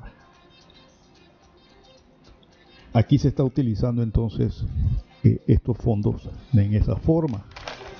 Bien, entonces, ¿qué es lo que van a hacer en infraestructura? El, el tema de infraestructura van a usar, según ellos, 1.618 millones de dólares, que son 440 millones para carreteras, 338 para el metro, 202 para Tocumen, 280 para ETESA y 150 para mi bus. Esto suma 1.410 millones, o sea, todavía queda un diferencial de 208 millones que el MEF en su nota no explica, que era cosa que me hubiera gustado que nos explicara el encargado de presupuesto. Pero pongamos un poquito de atención a esto. Vamos con Tocumen. Tocumen esa es una compañía privada del gobierno, pero privada. Entonces se supone que las compañías deben dar utilidades. Entonces, si estamos destinando 202 millones a Tocumen, la pregunta es, ¿qué está produciendo Tocumen? Según el último informe que yo vi por ahí, Tocumen había dado utilidades. Creo que 30 millones, una cosa así. Entonces, ¿para qué son estos 202 millones de dólares y en qué tiempo lo va a pagar? Porque vamos a verlo como una empresa privada. Es una empresa privada, el accionista único es el gobierno, pero es una empresa privada. Y las empresas se hacen para ganar plata. Entonces, hay que preguntarse, Tocumen, ¿qué estás produciendo? 202 millones para qué? Para las obras de ampliación del, del, ¿cómo se llama? Del, del, aeropuerto. Tengo entendido que Tucumán por su cuenta pidió plata prestada para hacer esto. Entonces, 202 millones para qué son? Tienen que responder. Porque yo no tengo una empresa para perder plata. Y esa plata, adivina de quién es. Tuya, mía y de todos los panameños. Entonces, cuando se hace un presupuesto hay que tomar en cuenta estas cosas. Tú no vas a dar plata porque quiero saber qué vas a hacer con esos 202 millones y quiero saber qué has hecho, qué has producido durante este tiempo. Ah, que la pandemia ahora no hay movimiento. Está bien, perfecto, pero este es este año. Tú tienes que responder por todo lo que ha pasado anteriormente. ETESA. ETESA lo convirtieron en una empresa también privada es independiente del gobierno técnicamente, la están dando 280. Pero ETESA acaba de pedir un préstamo por 300 millones el año pasado, si mal no recuerdo. ETESA, la empresa, la empresa de transmisión eléctrica, y ETESA cobra por esos servicios. Entonces, ETESA, ¿para qué quiere 380 millones? Es otra empresa que tiene que producir plata. A todos nos cobran. A todos nos cobran la transmisión. A usted en su cuenta de factura leía el, el factor transmisión. Ese es ETESA. Entonces sería bueno que el ministro diga, hombre, esta compañía está produciendo o está produciendo. ETESA tiene unos líos ahí con las transmisiones y con, y con las concesiones eléctricas y demás que nunca está claro. ETESA tiene una serie de cuestionamientos que hay que hacerle a esa, empresa, a ese, ese, manejo que se está haciendo de la electricidad en este país. Entonces, ¿para qué yo voy a tener una compañía que me está dando pérdida? Si teniendo 280 más 300 que pidieron anteriormente, son 580 millones de dólares. ¿Para qué lo van a utilizar? ¿Qué están produciendo ETESA? 150 para mi bus, 150 millones para mi bus. Esa es otra empresa. Ah, que está siendo subsidiada por el Estado. Hombre, yo creo que independientemente de eso hay que también revisar el comportamiento financiero de mi bus. Se está pagando 150 millones de dólares. ¿Qué, pasó? ¿Para qué son esos 150? El metro, 338 millones. Hombre, el metro por... Yo sé que la respuesta va a ser, en todos los países del mundo el metro es subsidiado. Sí, sí. ¿Por qué? Porque si, si se cobra lo que debe cobrarse por el metro, posiblemente no va a ser tan barato como en Panamá. Lo que pasa es que en Panamá es un mecanismo populista. O sea, no cobramos el metro como es, pero lo sacamos de otro lado. O sea, alguien paga el pato por otro lado. Pero te mantiene a ti tranquilo porque tú pagas 50 centavos por el metro. Posiblemente te cueste un dólar. O debería costarte un dólar, un dólar 25. Pero entonces esto lo sacan de otro lado. Pero la imagen política de los gobiernos que ha saneado, entonces tú te sientes bien. Si mañana te suben el metro, pero ¿qué pasa? Eso lo sacan de otro lado, de, otro, de otro lugar. Alguien está perdiendo esa plata. Es como el tanque de gas. El tanque de gas lo subsidian, pero esa plata la sacan de otro lado, que podía ser utilizada para educación y demás. Y por ahí me han llegado comentarios de que, de que el tanque de gas no está pesando lo que es o que no, no es la cantidad, yo no sé. Pues esas son las cosas que pasan en un país donde estamos en, este, en esta clase. Entonces, el MEF le está dando al, sistema bancario 3.600 millones de dólares. El 14.9%, vamos a redondear al 15% del presupuesto del Estado. Yo, yo quisiera que, que me explicara el director de presupuesto, que se entiende que es, porque en la explicación que da el MEF en su página dice, cartera del Banco Nacional, la cartera de la Caja de Ahorro y las inversiones financieras de la Caja de Seguro Social. Yo, no entiendo la verdad. Yo no entiendo qué quieren decir con esto. La cartera del Banco Nacional. La cartera del Banco Nacional. ¿Qué significa cartera, mi estimado oyentes? La cartera es la cantidad de préstamo que tiene el banco. ¿Qué tiene que ver esto con que darle 3.600 a la banca? Dirán ellos, no, lo que pasa es que le estamos dando plata a los bancos para qué?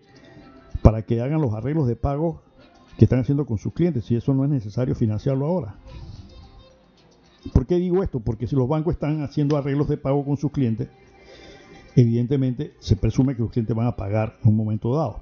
¿Va a haber castigo? Sí va a haber castigo. Castigo significa pérdidas. Muchos, muchos préstamos se van a perder porque los clientes nos van a poder pagar. Pero la pregunta es, ¿tiene tú y yo y todo lo demás que reponer esa plata? Y explico qué está pasando. Esto hay que manejarlo con cuidado, mi estimado oyente.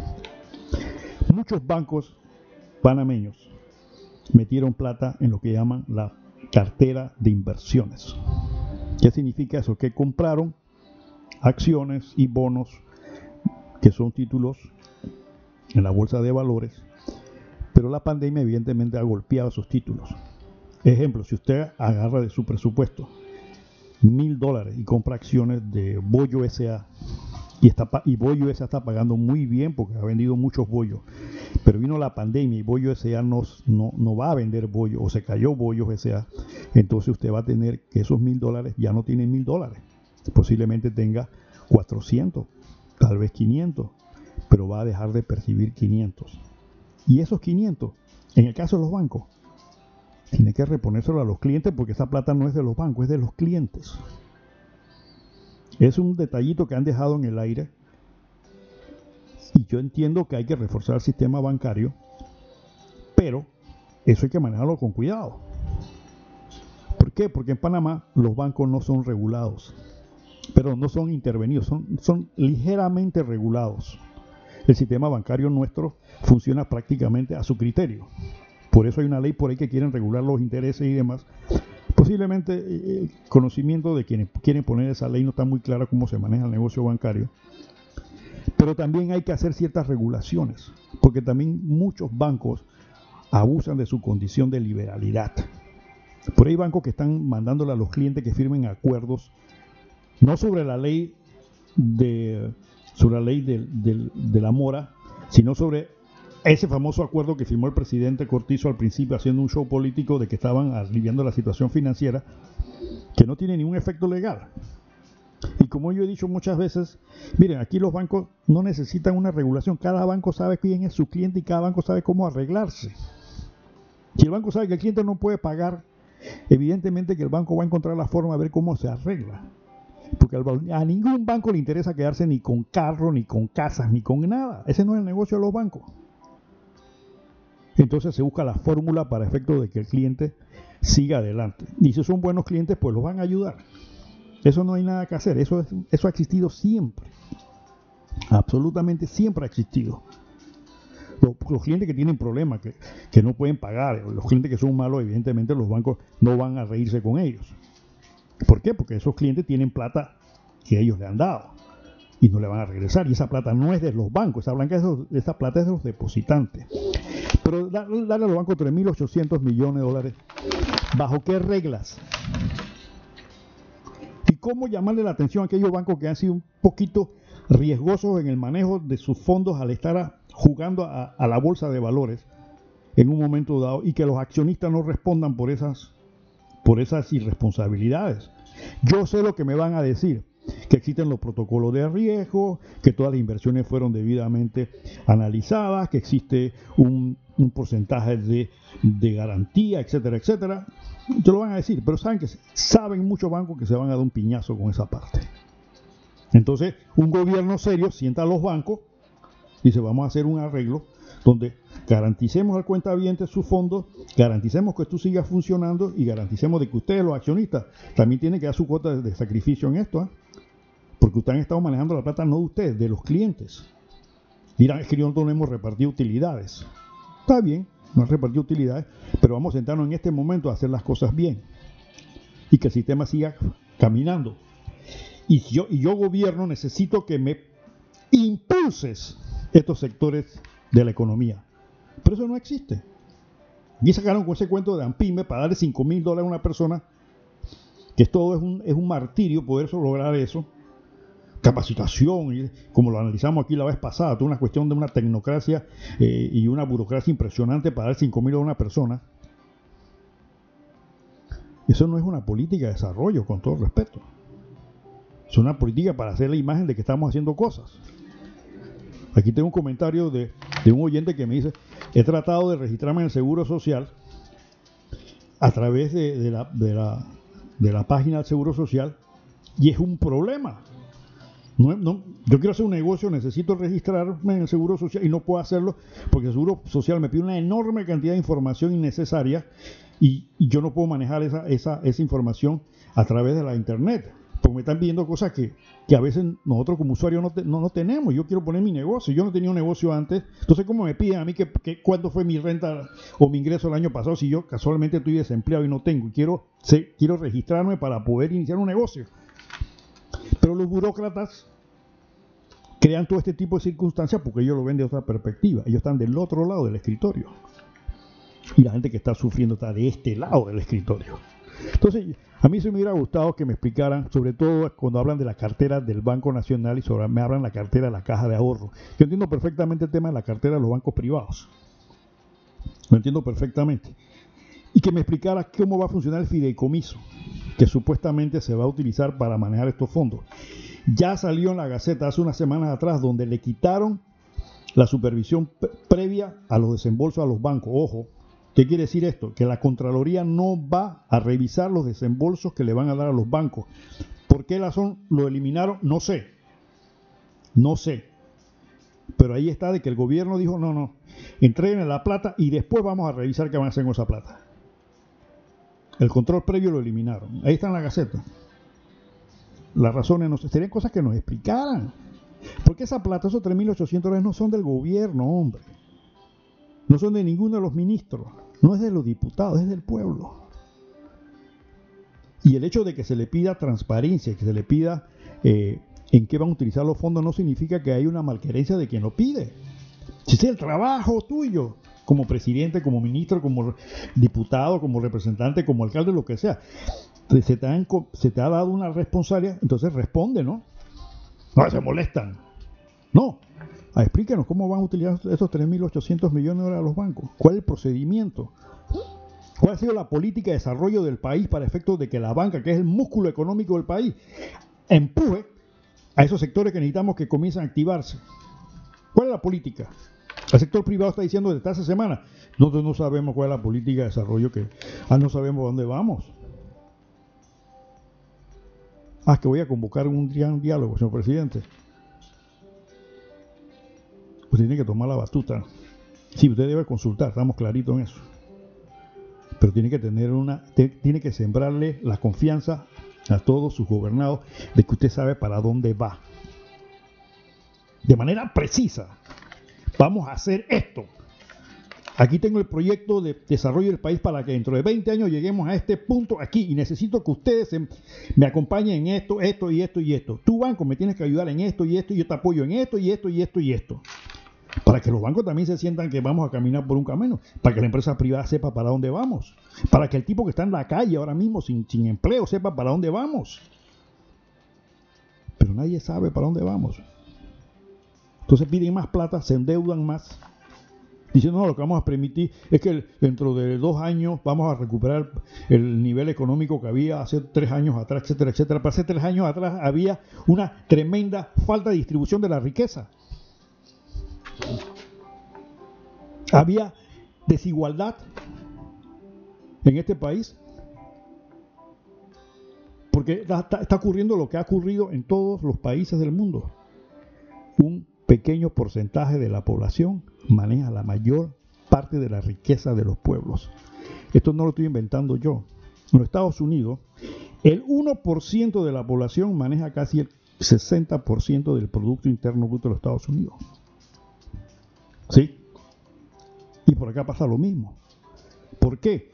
Porque muchas veces los gobiernos, en lugar de regular las cosas de manera justa, se montan en la ola de dejar que las cosas pasen y no tomar las riendas del asunto, porque va a pisar callos y a intereses, tanto políticos como económicos. Y el que sufre es el pueblo.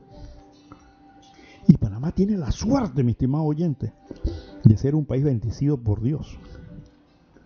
El panameño no migra a buscar fuentes de trabajo a otros lugares. El panameño incluso con todos los problemas que tenemos somos envidia de otros países. Aquí manejamos el dólar libremente, desde que naciste manejaste el dólar. Eso no ocurre en otros países. Costa Rica aquí al lado tiene su propia moneda, entonces eso, eso es un dolor de cabeza. Porque la moneda es como un cheque, tienes que tener depósitos en el banco para que responda. Si tu moneda no tiene ese respaldo, pierde valor. Pero no, el panameño nació como el dólar. Me decía una vez un viejo abogado de Costa Rica, o sea, es una de las grandes cosas que, una de las grandes sabidurías panameñas. Cogieron el dólar desde que se hicieron prácticamente como país. Sí, es cierto. Tú no tienes problema aquí de que tu moneda te acuestes hoy, que cueste, que tengas 100 dólares en el banco y al día siguiente te despiertes y tengas 98 o tengas 100, perdón, tengas 50. Ese problema no lo vivimos nosotros, pero otros países sí lo viven. ¿Sí? Me decía una vez alguien, creo que era de, de, Guatemala, cuando yo le decía, no, tú puedes en Panamá abonar 5 mil dólares y te puedes comprar tu casita. Me dice, espérese, espérese, ¿cómo, es eso de 5 mil dólares? Sí, sí. Tú pones 5 mil dólares y vas al banco, porque tengas tu empleo y buenas referencias, el banco te va a financiar una casita de acuerdo a lo que tú ganas. Me dice, aquí en Nicaragua no, no existe eso. Eh, perdón, en, Guatemala. Primero los intereses en esa época son altísimos, dice 15, 18%. Y aquí las parejas jóvenes no tienen posibilidad de comprar una casa si no tienen que alquilarla. Porque no tienen eso. Aquí nadie puede comprar una casa así. Usted tiene una maravilla. Entonces son cosas que se envidian de Panamá, que nosotros tenemos esa ventaja y no lo sabemos. Compré un carro en Panamá. Alguien me decía, hombre, en Panamá lo que se nota una riqueza porque siempre tienen carros. Sí, en Panamá va alguien que tiene un salario cualquiera, va y compra y se compra su carrito. Nuevo, de paquete. Porque tenemos esas ventajas. Pero a veces no nos damos cuenta de que tenemos que ajustar esas medidas para que todos tengan su carrito, no solamente unos cuantos. Entonces hay mucha desigualdad. Y aquí lo demuestra el presupuesto. Lo último que le están invirtiendo es en el fomento de la producción. Y yo me pongo a pensar, si el país requiere producción, ¿por qué razón no se ha invertido más en el fomento de la producción. Y yo voy a explicar por qué. Porque no existe ninguna política de producción. Lo sacan de bolsillo, dale, 500 a la agricultura. Por ahí salió una cuestión que iba a dar 500 al sector agropecuario. ¿Dónde sale esa cifra? ¿En qué se va a usar? Eso es siempre improvisado. ¿Dónde está el plan que digan? Aquí está el proyecto de desarrollo de la agricultura que requiere en esta etapa 500 millones. ¿Dónde está? Ustedes que son oyentes allá que me están escuchando en las tierras altas o en los lugares donde, cuando cultivan, ¿ustedes conocen algo de eso? ¿Alguien de la, del MIDA en la región de ustedes le ha dicho, mire, el, proyecto del gobierno para el desarrollo de, del cultivo del maíz es esto? Para el cultivo del arroz es esto. Aquí está la programación, el desarrollo, cómo vamos a caminar. Está, aquí están los planes de tecnificación. ¿Ustedes lo tienen? Alguien que me llame y diga, está equivocado, licenciado. Aquí estamos acá en el llano adentro, donde sea, y aquí sí el MIDA nos trajo el plan donde, para efecto del desarrollo de este producto, aquí está todo ordenado y caminando, y aquí están lo que va. Quiero que me lo digan.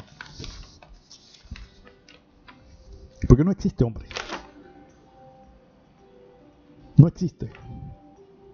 Y no, no es mal de este gobierno. ¿eh? No le voy a echar la culpa a este gobierno solamente en eso. Es un mal que viene hace tiempo. Aquí nadie programa, aquí nadie hace desarrollos. Y los que hacen, lo, cuando llega el otro gobierno, lo vuelve a meter en una gaveta, lo tira a la basura porque ellos vienen con la, con la solución. Miren el caso del PAN, PAN, FIS, ahora no sé cómo se llama. La misma cosa. O sea, no caminamos. Si no estamos estancados, vamos para atrás. Y qué lástima que al presidente Cortizo le tocó la pandemia ahora. Que evidentemente es un es algo, un peso en contra terrible que no lo deja evolucionar, pero no estamos viendo lamentablemente ni de parte del legislativo ni de parte del ejecutivo esas luces que necesitamos en estos momentos. Y eso no significa que estamos en contra del gobierno, sino que queremos que sea un mejor gobierno. Que sea un mejor gobierno. Entonces esta distribución del presupuesto tiene muchas encuestas, mi estimado señor García, que no vino hoy, y que tienen que respondernos. Y sobre todo decir, que nos digan cuál es la estrategia de desarrollo del país para hacer este presupuesto. Porque un presupuesto se hace en base a eso, hacia dónde va el país. Es lo mismo en su casa. Si usted tiene su casa y tiene un presupuesto de 10 mil dólares al año para gastar, usted sabe en qué lo va a gastar.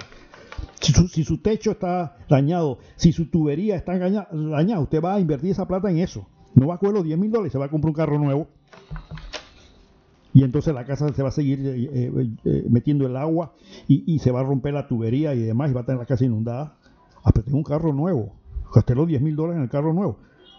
Pero si para eso no era el presupuesto, era para que tu casa tuviera un mejor techo y no se inundara rompiéndose la plomería. ¿Y qué efecto tiene ese hombre que mi casa va a coger más, más, más valor, mira? Metiste 10 mil en un carro que a los 20, apenas lo sacas, que la agencia tiene 20% de descuento. Tú sabes eso, ¿no? Que la peor inversión es un carro nuevo, ¿no? Financieramente hablando. Entonces, es el mismo manejo. Tienes 10 mil dólares para reparar tu casa y te compras un carro nuevo. Entonces, ¿cuál es tu plan de desarrollo? Es que yo quiero vender mi casa. sí, ¿cómo la vas a vender con huecos en el techo? Si le metes los 10 mil dólares y la reparas, entonces tu casa va a coger más valor. Lo mismo pasa con un país vas a meter tu plata para que tu país cobre valor, para que genere producción. Pero el, renglón más bajo es la promoción de la producción.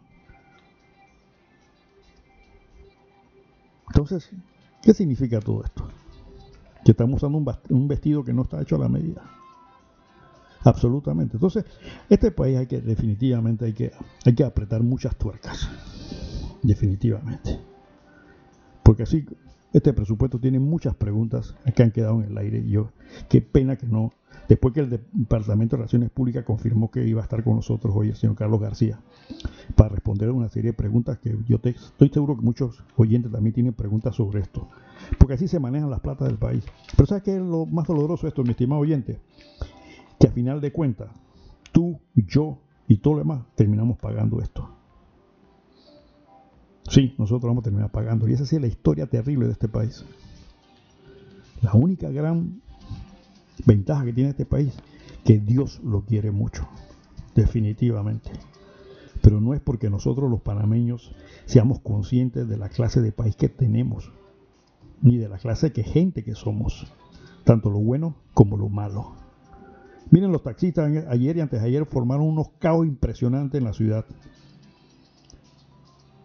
¿Y cuál es el problema? Me decía alguien que sabe esto, mire, licenciado, el problema no es tanto que no haya clientes en la calle, qué sé yo, que si los padres no, no. El problema es que estos señores tienen que seguir pagando su cupo. Haya o no haya clientes, los palancas tienen que seguir pagando su cupo. Porque los cupos están aquí monopolizados. Lo mismo que las libretas de la lotería. Eso es una vergüenza que un palanca tiene 15 años de ser palanca y no tiene su cupo. Y se siguen inyectando cupos de taxi para hacer negocios de cuatro capistostes que en su vida han manejado un taxi y que son políticos o amigos de políticos o vinculados a políticos. Eso es una sinvergüenzura. Esa es casualmente una inmoralidad. pero no hay gobierno que le ponga la mano a este asunto. Escuché una comentarista eh, en estos días hablar molesta por esto, diciendo que habían pedido la lista a la ATT sobre quién eran los dueños de los cupos y le mandaron una lista con 40 mil nombres y cédulas.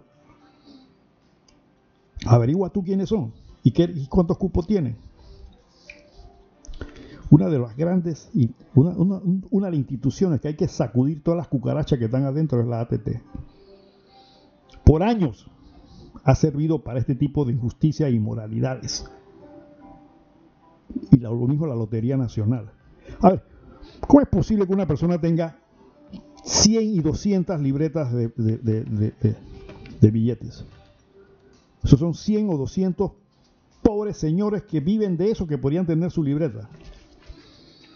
Y alguien me dijo por ahí, yo no sé si es cierto, pero un billetero mío licenciado, no son cientos, hay unos que tienen más de mil. Entonces, ¿por qué no se le pone cascabel al gato? Ah, muy sencillo. Porque son cuestiones políticas. Porque soy amigo, pariente. Mientras caminemos así no vamos para ningún lado. Y programas como el mío y otros más que hay por ahí tocando este tema es como echar agua al mar porque evidentemente no tenemos mucho efecto. Una vez yo dije, yo voy a hacer este programa cuando estaba en Chorrera, porque al final de cuentas aquí nadie le importa nada. Aquí todo el mundo es feliz como está. Miren, miren el caso de la pandemia, señores, vuelvo a repetir ya para cerrar el programa. Hay la amenaza que nos van a confinar de nuevo, es decir, a mantener nuevamente en casa y toques de queda. ¿Por qué? Y ahí sí no le voy a echar la culpa a ningún gobierno, porque no solamente ha sido aquí en Panamá el asunto, ha sido a nivel mundial estamos abusando porque se abre el tema de las restricciones sanitarias. Ya Europa está confinando. Europa abrió para el verano europeo y han tenido que cerrar ciudades, toques de queda y demás. ¿Por qué? Porque la gente piensa que cuando se abre significa que se acabó la pandemia. No, es cuando más peligro hay. Se lo he dicho 20 veces en este programa y se lo voy a reiterar. Ahí sí no le van a echar la culpa al gobierno, el gobierno tiene la culpa, no. Tú tienes, ya te dijeron cómo manejas el virus, las medidas de bioseguridad que tienes que tener, usar tu mascarilla, lavarte las manos. Hombre, tu casa van a entrar gente y tienes invitados. No entran en la casa si no se lavan las manos con, con, con alcohol a la entrada, etcétera, etcétera. Tus hijos se fueron a una fiesta, tú no me regresas aquí si no te bañas completamente. Así tienen que ser las cosas. Porque tengo la abuelita ahí que tiene 80 años y me la vas a contagiar, aunque tú no lo hagas de maldad. Entonces tiene que tomar esa medida, mi estimado oyente. Ahora hay, que triplicarlas, porque hay más gente en la calle. había las, las, iras para el interior son unos tranques impresionantes. Totalmente. Como que la gente no tiene nada que hacer. Las plazas, allá en Chorrera estaba la semana pasada, en las plazas del mall de Costa Verde, llenísima de gente, con niños y demás. No, no, no había estacionamientos. Casi a la gente en la calle. Buscando un contagio. Es lo que están buscando. Porque tú no sabes si el, que está al lado tuyo lo tiene, o el que te chocó en el supermercado lo tiene, o el que te está tomándose una, una comida al lado tuyo la tiene. Entonces ahora cuando más tienes que tomar cuidado, porque los van a confinar y el confinamiento significa cierre de negocios y lo poquito que han respirado los negocios se le va a ahogar por culpa de nosotros mismos. Entonces ahí sí yo exonero al gobierno. Ya el gobierno puede andar detrás de cada uno de nosotros con un tipo de misa diciendo en el oído, lávate las manos, usa, usa mascarilla, eh, no te no, no, somos nosotros los culpables de esto. Así que ahí sí vuelvo a reiterarle, ahora tienes que triplicar y cuatriplicar más las medidas de seguridad. Si no, Navidad la vamos a pasar encerrados, muchos negocios sufriendo y demás. Hay países que sí han mantenido y se han mantenido, China, China, China prácticamente, pero el control allá es diferente porque hay un gobierno donde te entra a palo o haces las cosas o las haces. Allá no hay estos miramientos y estas cosas. Tienes que cumplir con las instrucciones del Estado y punto. Y ahí están las consecuencias. Prácticamente ya no tienen la pandemia, pero aún así se cuidan. Bueno, se nos acabó el tiempo, que definitivamente que sí. Se quedó un poco de música pendiente, Camilo. Para la próxima vamos a hacerlo. Bueno, y no me queda más que decirle a todos ustedes, mis estimados oyentes, Y sobre todo a mi polón allá en la chorrera. Chorrerano, acuérdense que ustedes son más que bollo y chicheme. ¿ah? Y recuerda Pendejistán, recuerda panameños, que la vida es como una moneda que hay que saber gastarla a tiempo y con gracia. Y no te olvides que qué bueno, pero qué bueno para los gobernantes que tú no pienses. Y regala un libro, es el mejor regalo que puedes dar. Si el gran arquitecto del universo lo permite, estaré con usted el próximo sábado. Gracias a Camilo en cabina y hasta pronto. Bienvenidos a Punto Omega, un programa diferente para la gente buena y pensante, aportando un poquito de cultura y conocimiento para que tomemos decisiones que nos mejoren como persona y comunidad. Punto Omega, la ventanita del jazz y la cultura. Ahora, Panamá tiene algo diferente. Punto Omega, todos los sábados de 10 a 12 mediodía en esta emisora. Producido y dirigido por Ramón Mendoza.